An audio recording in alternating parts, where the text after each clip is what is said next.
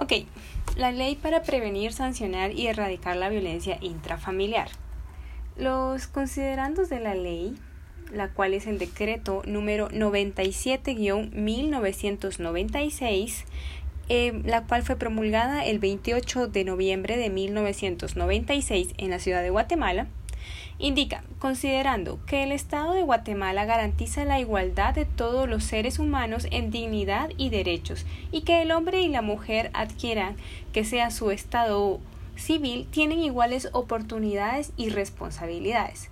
Que Guatemala ratificó por medio del decreto ley 49-86 la Convención sobre la Eliminación de todas formas de discriminación contra la mujer y por medio del decreto número 69-94 la Convención Interamericana para prevenir, sancionar y erradicar la violencia contra la mujer. Y como el Estado parte, se obliga a adoptar todas las medidas adecuadas, incluso de carácter legislativo, para modificar o derrogar las leyes, reglamentos usos y prácticas que contribuyan a discriminación contra la mujer y emitir todas aquellas leyes que sean necesarias para tal fin. Por lo tanto, decreta la ley para prevenir, sancionar y erradicar la violencia intrafamiliar. Artículo 1. Violencia intrafamiliar. La violencia intrafamiliar constituye una violación de derechos humanos y para efecto de la presente ley debe entenderse como cualquier acción u omisión que demanda directa o indirecta cause daño o sufrimiento físico, sexual, psicológico o, patrimonial, tanto en el ámbito público como en el ámbito privado, a personas integrantes de un grupo familiar, por medio de parientes, convivientes o exconvivientes, con quien haya procreado hijos o hijas. Artículo 2. De la aplicación de la presente ley. La presente ley regula la aplicación de medidas de protección necesarias para garantizar la vida, la integridad, salud, dignidad de las víctimas de violencia intrafamiliar, así como objetivo brindar protección especial a mujeres, niños, jóvenes, ancianos y ancianas y personas con discapacidades, tomando en consideración la situación específica de cada caso. Las medidas de protección se aplicarán independientemente de las sanciones específicas establecidas en el Código Penal y Procesal de las cuales se ha hecho constitutivos un delito o una falta. Artículo 3. Presentación de las denuncias. La denuncia o solicitud de protección de norma de la presente ley podrá hacerse de forma escrita o verbal, con o sin asistencia de un abogado que, o abogada que puede ser presentados. Cualquier persona, no importa su edad, que haya sido víctima de actos que constituyan violencia familiar, intrafamiliar. 2. Cualquier persona cuando la víctima agraviada sufra de incapacidad física, mental o cuando la persona se encuentre impedida de solicitarla por sí misma. 3. Cualquier miembro de familia en beneficio de otro miembro del grupo o cualquier testigo del hecho. 4. Miembros de servicio de salud o de educación, médicos que por razón de su ocupación tienen contacto con la persona agraviada, para quienes las denuncias tienen carácter obligatorio, según el acuerdo número 51-92 del Congreso de la República, en la cual los obliga en el artículo 298. Ok. 5. Las organizaciones no gubernamentales y las organizaciones sociales cuyo objeto sea la protección de los derechos de la mujer, de los menores y en general las que tienen o atienden directo problemáticas familiares entre sus fines. Número 6. Si la víctima fuera menor de edad, será presentada por el Ministerio Público cuando ocurran las siguientes circunstancias. Eh, esto ya no es Ministerio Público, también es PGN. Cuando la agresión provenga de quienes ejercen la patria potestad y cuando se trate de menores que carezcan de tutela y representación legal. PGN, ¿ok? Ahora, 4 Instituciones. Las instituciones encargadas de recibir el tipo de denuncias mencionadas en el artículo anterior serán Número 1. PGN, ahí sería así, PGN, a través de la Fiscalía y Ministerio Público, a través de la Fiscalía de la Mujer, Atención Permanente y Oficinas de Atención a la Víctima. 2. La Procuraduría General de la Nación, a través de la Unidad de Protección de Derechos de la Mujer. 3. Policía Nacional Civil. 4. Juzgados de familia. 5. Bufetes populares. 6. Procurador de Derechos Humanos. El Procurador de los Derechos Humanos o las personas antes mencionadas que reciban la denuncia deben remitirla a un juzgado de familia o al ordenamiento penal según corresponda en un plazo no mayor de 24 horas. Artículo 5 de la obligación del registro de las denuncias. Todas las instituciones mencionadas en el artículo anterior están obligadas a registrar las denuncias de violencia intrafamiliar y remitirlas a la estadística judicial para efectos de evaluar y determinar la eficacia de los medios para prevenir y sancionar y erradicar la violencia contra la mujer. Número 6. Juzgado de turno. El juzgado de paz de turno atenderá los asuntos relacionados con la aplicación de la presente ley con el objeto de que sean entendidos o atendidos los casos que por motivo de horario, distancia o otra razón no pudieron acudir a un horario normal, siendo de carácter urgente la atención del presente. Artículo 7. De las medidas de seguridad. Además de las contenidas en el artículo 88 del Código Penal, los tribunales de justicia, cuando se trate de situaciones de violencia intrafamiliar, acordarán cualquiera de las siguientes medidas de seguridad para poder aplicar. Número 1 ordenar al presunto agresor que salga inmediatamente de la residencia común. Si él resiste, se utiliza la fuerza pública. Número 2. Ordenar la asistencia obligatoria de instituciones con programas terapéuticos guion educativos creados para ese fin. Número 3. Ordenar el allanamiento de la morada cuando por violencia intrafamiliar se arriesgue gravemente la integridad física, sexual, patrimonial o psicológica de cualquiera de los habitantes. Número 5. Prohibir que se introduzcan o se mantengan armas en casa de habitación cuando se utilice por intimidación, amenaza o causar algún daño a las personas integrantes del grupo familiar. Número 5. Decomisar armas en posición del presunto agresor aun cuando tenga licencias. Número 6. Suspender provisionalmente el presunto agresor la guardia y custodia de los hijos e hijas menores de edad. Número 7. Ordenar al presunto agresor abstenerse de interferir en cualquier forma en el ejercicio de la guarda, crianza y educación de sus hijos e hijas. Número 8. Suspender al presunto agresor el derecho de visitar a sus hijos e hijas en caso de agresión sexual contra menores de edad. Número 9. Prohibir al presunto agresor que perturbe e intimide a cualquier integrante del grupo familiar. Número 10. Prohibir el acceso del presunto agresor al domicilio permanente o temporal de la persona agredida o en su lugar de trabajo o estudio. Número 11. Fijar una obligación alimentaria provisional de conformidad con lo establecido en el Código Civil.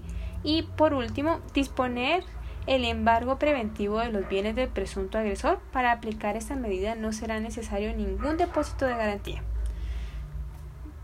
Otro, perdón, levantar un inventario de los bienes inmuebles o muebles existentes en el núcleo familiar, como el menaje de casa u otros que sirvan de medio de trabajo para la persona agredida. Otorgar el uso exclusivo por un plazo determinado del menaje de la casa a la persona agredida. Deberá salvaguardarse especialmente la vivienda y el menaje amparando al régimen del patrimonio familiar.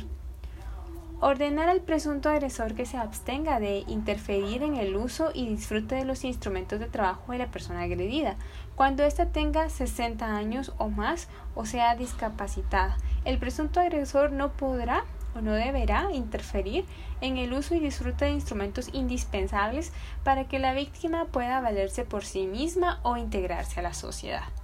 El último, que es ordenar al presunto agresor la reparación en dinero efectivo de los daños ocasionados a la persona agredida y a los bienes que le sean indispensables para continuar su vida normal. Se incluyen gastos de traslado, reparaciones de la propiedad, alojamientos y gastos médicos. El monto se hará efectivo y en forma foro y procedimiento que la autoridad judicial estime conveniente para la autorización de la misma sea cumplida. 8. Duración. Las medidas de protección no podrá durar menos de un mes ni más de seis meses, excepto las concedidas en el inciso C del, del artículo anterior. Sin embargo, al vencerse el plazo y a la solicitud de parte, la autoridad competente podrá prorrogarlo. artículo 9. De la reiteración del agresor. Se entenderá como reiteración del agresor quien haya agredido por más de una vez a la víctima o a otro integrante del grupo familiar. Este hecho podrá ser invocado como causal de separación de divorcio. Artículo 10. De las obligaciones de la Policía Nacional. Las autoridades de la Policía Nacional tienen la obligación de intervenir en situaciones de violencia intrafamiliar de oficio o cuando sean requeridos por las víctimas o por terceras personas. En estos deberán 1. Socorrer y prestar protección a las personas agredidas, aun cuando se encuentren dentro de su domicilio al momento de la denuncia. 2. En caso de flagancia, detener a la persona agresora y ponerla al orden de la autoridad judicial. 3 levantar un informe o parte policial sobre los hechos ocurridos para lo cual deben recoger información de familiares, vecinos u otras personas presentes. Consignar los nombres, localidades y lugar en donde puedan localizarse por si son requeridos en un posible proceso judicial adelante. 4. Decomisar las armas y los objetos utilizados para amenazar o agredir y ponerlos al orden de la autoridad judicial. Muy bien. El artículo 11, supletoriedad de la ley.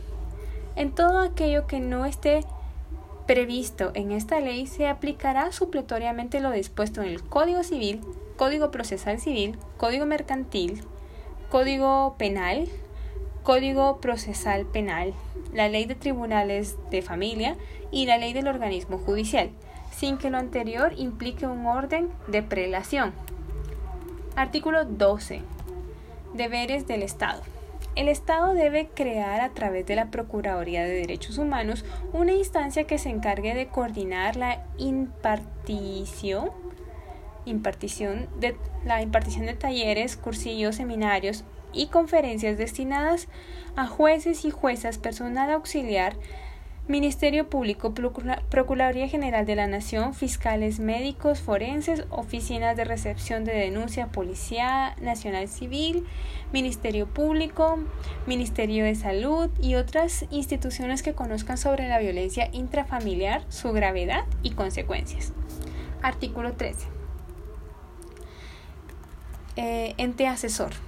En tanto se crea este ente asesor, corresponderá a la Procuraduría General de la Nación, de conformidad con las funciones estipuladas en la Constitución de la República de Guatemala, ser el ente encargado de las políticas públicas que impulsen la prevención, atención, sanción y erradicación de la violencia, asimismo vigilar el cumplimiento.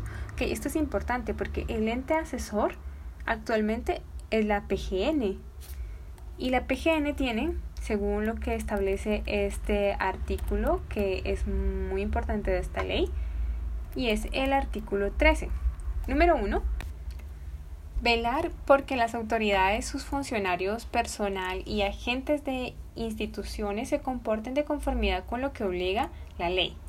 2. Sugerir medidas apropiadas para fomentar la modificación de prácticas jurídicas o consuetudinarias que respalden la, precisa, la persistencia de la tolerancia.